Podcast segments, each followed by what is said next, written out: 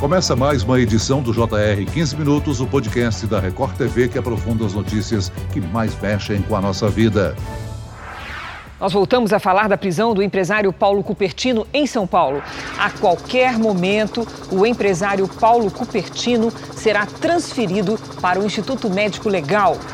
A Justiça de São Paulo manteve a prisão de Paulo Cupertino, acusado de matar o ator Rafael Miguel e os pais dele em 2019. Ele já foi transferido para uma penitenciária e vai passar 20 dias isolado dos outros presos. A polícia de São Paulo prendeu na segunda-feira Paulo Cupertino Matias, acusado de assassinato do ator Rafael Miguel e dos pais dele. Foragido há quase três anos, até o momento de sua prisão, Cupertino era considerado o criminoso mais procurado no estado. Por onde passou o acusado? Como funciona o trabalho da polícia para capturar foragidos? E qual qual a importância da denúncia. Para falar sobre a prisão de um dos criminosos mais procurados do país, o 15 Minutos de hoje conversa com a delegada de Divisão de Capturas da Polícia Civil de São Paulo, doutora Ivalda Aleixo. Bem-vindo, doutora. Obrigada pelo convite também. E quem nos acompanha nessa entrevista é a repórter da Record TV, Thaís Furlan, que cobriu esse caso desde o início. Thaís levantou diversas informações, inclusive apurou que Cupertino havia tirado uma nova carteira de identidade numa cidade do Paraná em 2000 2020. Thaís, foram três anos se escondendo, mas dessa vez Paulo Cupertino não conseguiu escapar da polícia, não é mesmo? Olá, Celso. Olá, doutor Ivaldo. Um prazer estar com vocês aqui no podcast 15 Minutos novamente, ainda mais para falar sobre uma prisão que a gente estava esperando há tanto tempo, né? Como você disse, eu acompanho esse caso desde o assassinato, né, do ator Rafael Miguel e dos pais dele, um caso de muita comoção. Sim, eu consegui apurar com uma fonte da Polícia de São Paulo que ele havia tirado um documento com o nome nome de Manuel Machado da Silva no Paraná. A gente seguiu o rastro dele depois para o Mato Grosso do Sul, depois fomos até o Paraguai. Enfim, é uma cobertura que ela tem sido longa e com um final que todo mundo esperava, que é a prisão desse suspeito. A gente está aqui hoje com a doutora Ivalda, que é incansável e ela teve aí com o Cupertino nessas últimas 24 horas. Eu aproveito para perguntar à doutora Ivalda, qual é a sensação para vocês da Delegacia de Divisão de Capturas na prisão do assassino? Foram três anos procurando procurando respostas para a família, né, doutora? Sensação nossa é uma satisfação é inenarrável. Eu fiquei até emocionada quando eu fiquei de frente com o Cupertino. A família, né, merecia isso, bem como a filha, né, do Cupertino, que é uma vítima também do que aconteceu, porque é uma sequela que não se apaga, que fica emocional. E foram três anos incansáveis em que tivemos a Thaís aí de parceira nas buscas. Doutora, quando ele chegou aí no prédio do Palácio da Polícia, ele chegou dizendo que ele era inocente, negando os crimes, apesar aí da quantidade enorme de provas que a polícia tem, que conseguiu desde né, desse crime há quase três anos. Ele demonstrou algum tipo de arrependimento ali, próximo? Qual foi a reação dele quando ele estava sozinho com a senhora? Quando ele entra, né, com os policiais, primeiro ele veio e disse para mim é, sorrindo. Que prazer conhecê-la pessoalmente, porque a senhora passou muito perto de mim. E rindo, falando: pô, vocês demoraram para me pegar, eu tenho um monte de coisa para ensinar para vocês, como se ele não fosse ficar preso. Muito falante. Em um momento ele falava: bom, mas sabe que não fui eu. E óbvio que eu não fiquei discutindo isso com ele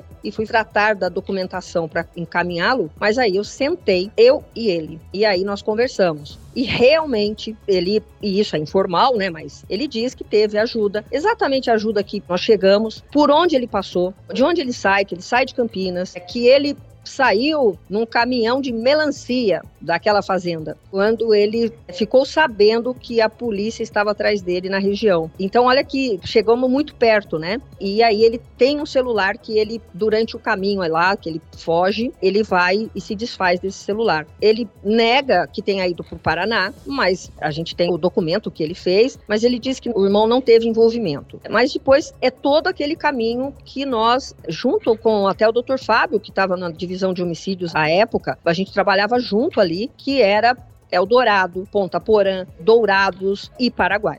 Doutora, a senhora comentou aí que ele disse que a senhora chegou muito perto, né, na procura por ele. Em que momento foi esse? Quando eu fui perguntando, você fez tal caminho, é, quem te ajudou foi tal pessoa ali. E ele diz: Como vocês chegaram em Águas de São Pedro? Porque ele passou uma noite lá, realmente, é, na casa de uma outra senhora, e ele foi auxiliado por essa senhora lá de Águas de São Pedro. Auxiliado, assim, ele ficou na casa dela e pela manhã ele sai de lá. E nós chegamos até esse lugar Fomos para Campinas, sabíamos que ele tinha ido para Ponta Porã, usando o documento do amigo. Então ele diz: a senhora chegou muito perto, que eu sempre estava um dia na frente. É isso que ele diz. E que quando nós estivemos a última vez em Ponta Porã, em Dourados, que foi até uma informação que nós recebemos e fomos para lá numa sexta-feira, 10 horas da noite saiu todo mundo daqui. Ele sai de lá e entra no Paraguai novamente. Ele entrava e saía do Paraguai e ficava ali na região e voltava para o Paraguai. Isso ele fala informalmente e, óbvio, não quis dizer quem o ajudava. Agora, doutor Evalda, ele chegou a ser visto em várias cidades com aparência diferente em cada local. Tudo isso para despistar o trabalho da polícia de vocês, né? Como é que a polícia lida com essas estratégias de despiste dos criminosos em fuga? É o telefone celular? Que tipo de informação a polícia busca numa situação dessa? Quando a gente recebe um mandado de prisão, não vem a história, né? Não vem o que aconteceu, vem lá o mandado de prisão tem que prender essa pessoa. O endereço sempre é um endereço totalmente desatualizado ou que foi na, na, na época dos fatos e ninguém está esperando a gente lá. Mas eu procuro entender né? A equipe, a gente quer saber o que aconteceu e aí a gente vai. É, a família sempre ajuda, ainda que ela não concorda ou ela não quer se comprometer, mas sempre tem um apoio da família, independente do crime. Isso impressiona, né? Porque às vezes são crimes até de estupro de vulneráveis dentro da própria família. Dando o caso do Cupertino, eu andei tanto ali no bairro Pedreiro, eu falei com tanta gente, o meu telefone pessoal estava lá com as pessoas, né? Que eu falei, pode me ligar que a gente sabia da adoração pelos filhos e que foi um dos motivos que ele voltou. Sabia que ele era um homem vaidoso, então o lance do disfarce, eu até comentava, ele vai mudar a cor, ele corta,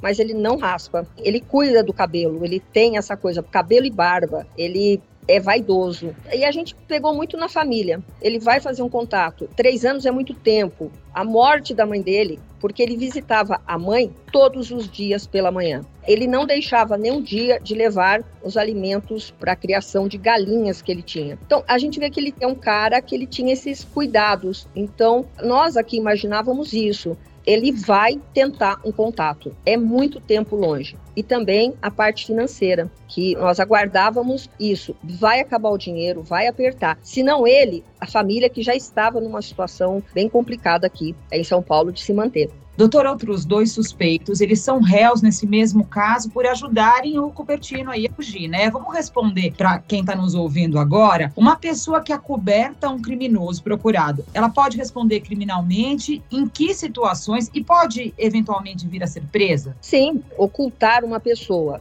que é procurada né, pela polícia, pela justiça, e aí em qualquer tipo de prisão, seja ela a temporária, que a gente chama que é a prisão para concluir as investigações, que ele é um suspeito, seja a prisão preventiva ou a condenação, você responde sim pelo crime. Seria uma obstrução da justiça, mas pelo crime de favorecimento pessoal, né? Pode vir a ser preso. No caso desses dois amigos, né? É muito nítido ali que o Cupertino sai de São Paulo, né? Quando ele sai de Campinas, quatro dias depois, na quinta-feira, depois do crime, ele viaja com 10 mil reais. Isso está muito claro, porque quem forneceu isso, quem sacou, quem fez transferência, por que essa transferência? A história não, não bate, né? Lógico que a pessoa vai falar em defesa dela. O dono lá da pizzaria, né, que foi quem ajudou, ele já está indiciado, já é réu e está respondendo o processo por favorecimento pessoal e pode ser preso sim. A exceção é o caso da mãe, né, que não entrega o filho, né, do filho que não entrega o pai, que é a exceção que a lei é previsto é esse tipo de exceção.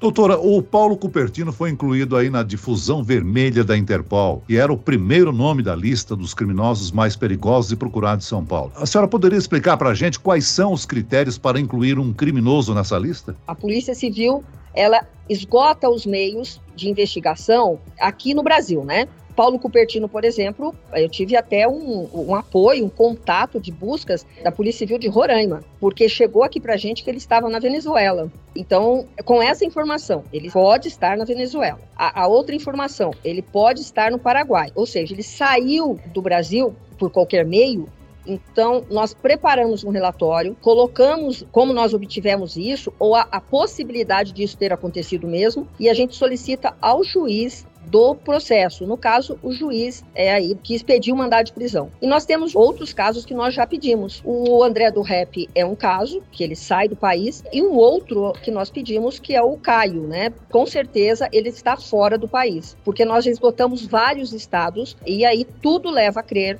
nós temos indícios mais que suficientes que ele saiu do país. Então, solicita para o juiz, ele autoriza e encaminha para a Interpol e nós daí fazemos o contato, fornecendo foto, algum detalhe, uma característica, uma tatuagem que chame atenção para que ele fique nessa difusão. Nessa busca do Paulo Cupertino, a senhora chegou a fazer diligência fora do país? Não, eu consegui os contatos na Venezuela. A Secretaria de Segurança de Roraima fez esse contato com policiais da Venezuela. Eu entrei em contato e aí foi checada a informação do, local que ele estaria. E aí nós recebemos um relatório sobre aquele local que realmente ele não estava. A Polícia Civil de São Paulo foi para o Paraguai, foi a equipe do Departamento de Homicídios à época, mas eu mesmo conheço já o Mato Grosso do Sul, conheci Minas, na cidade de Viçosa, entre outros, né? Várias regiões. São José do Rio Preto, várias cidades ali na região, que a gente chegava mesmo. São Luís, a informação não batia, embora a foto fosse muito próxima dele, a imagem que mandaram, porque no mesmo dia tinha uma informação que ele estava em Mojimirim. Eu achei pouco provável essa viagem, mas assim mesmo,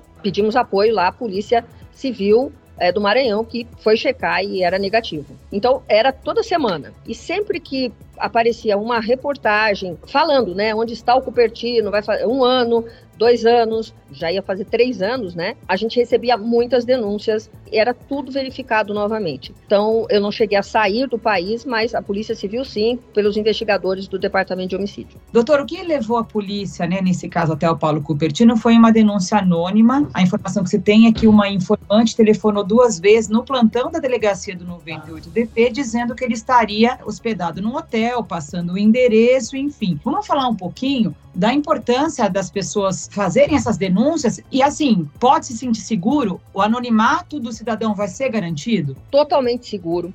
A Polícia Civil, a divisão de capturas, não tem interesse algum em expor um denunciante, ou porque ele é do bairro, ele é do círculo de amigos da pessoa procurada, ou até mesmo familiar. Esse caso do Cupertino, nós recebemos essa denúncia há pouco mais de 20 dias. E nós temos um policial aqui na divisão de capturas que é morador do bairro. Então, ele passa muito tranquilamente pelos locais, é, ninguém né, imagina que ele trabalha aqui, e ele que ficou incumbido de verificar essa denúncia. E a denúncia realmente foi verificada. Ele estava num salão lá de cabeleireiros da região, mas nós não tínhamos o hotel. Quem fez a denúncia falou onde ele estava indo, que ele estava já com, com uma aparência diferente, mas que era ele. Mas para o 98, a denúncia lá, o pessoal né, do 98DP recebeu já do hotel, que eles aí então passaram a monitorar, porque ele entrava e saía do hotel, ele pedia para mudar de quarto, porque realmente ele estava usando um documento no nome de outra pessoa, então demorou um pouquinho para quem não vê a foto dele todo dia como eu via, né? Infelizmente, ele não o reconheceria, ele está muito magro, mas a denúncia que nós recebemos, como todas as outras e de outros casos, o anonimato é mais do que garantido. A gente não tem como identificar uma eventual ligação. O nosso, nosso telefone aqui não tem identificador de chamada. A denúncia no 181, né, no Disque Denúncia, também não é identificada nem rastreável quando é por e-mail. Então, a gente pede sim que, em tendo suspeita ou eh, de uma pessoa que está sendo procurada, por favor, pode denunciar e pode ter a certeza e a segurança que não vai ser revelado. E, e, interessante é que vários casos aqui, quando nós chegamos, né, naquele procurado, eles nos perguntam: como vocês me acharam? O caso mais é o caso daquele caso de Brotas lá do criador de búfalas. Nós temos outros casos de tentativa de feminicídio. Como vocês chegaram aqui? E a gente, de jeito nenhum, hipótese nenhuma, dá nem a entender que foi alguém que fez uma ligação para nem levantar suspeita. Então a gente preserva mesmo. Já foi ressaltada aqui a importância da denúncia, né? As pessoas precisam ter informações sobre os criminosos e aí entra o trabalho da imprensa. Mas é importante a gente ressaltar aqui o trabalho, a dedicação da doutora Ivalda Leixo e de toda a equipe da Polícia Civil na captura desse Paulo Cupertino. Eu quero agradecer aqui a participação e as informações da delegada de divisão de capturas da Polícia Civil de São Paulo, doutora Ivalda Leixo. Muito obrigado, doutora. Muito obrigada pelo convite, pela confiança de vocês no nosso trabalho. Sem dúvida alguma, doutora. E eu agradeço então a presença da repórter da Record TV, Thaís Fulan. Eu que agradeço, sempre um prazer estar aqui, Celso. Abraço, Ivalda. Esse podcast contou com a produção de David Bezerra e das estagiárias Kátia Brazão e Larissa Silva. Sonoplastia de Marcos Vinícius. Coordenação de conteúdo Camila Moraes, Edivaldo Nunes e Deni Almeida. Direção editorial Tiago Contreira. Vice-presidente de jornalismo Antônio Guerreiro. Eu, Celso Freitas, te aguardo no próximo episódio. Até lá.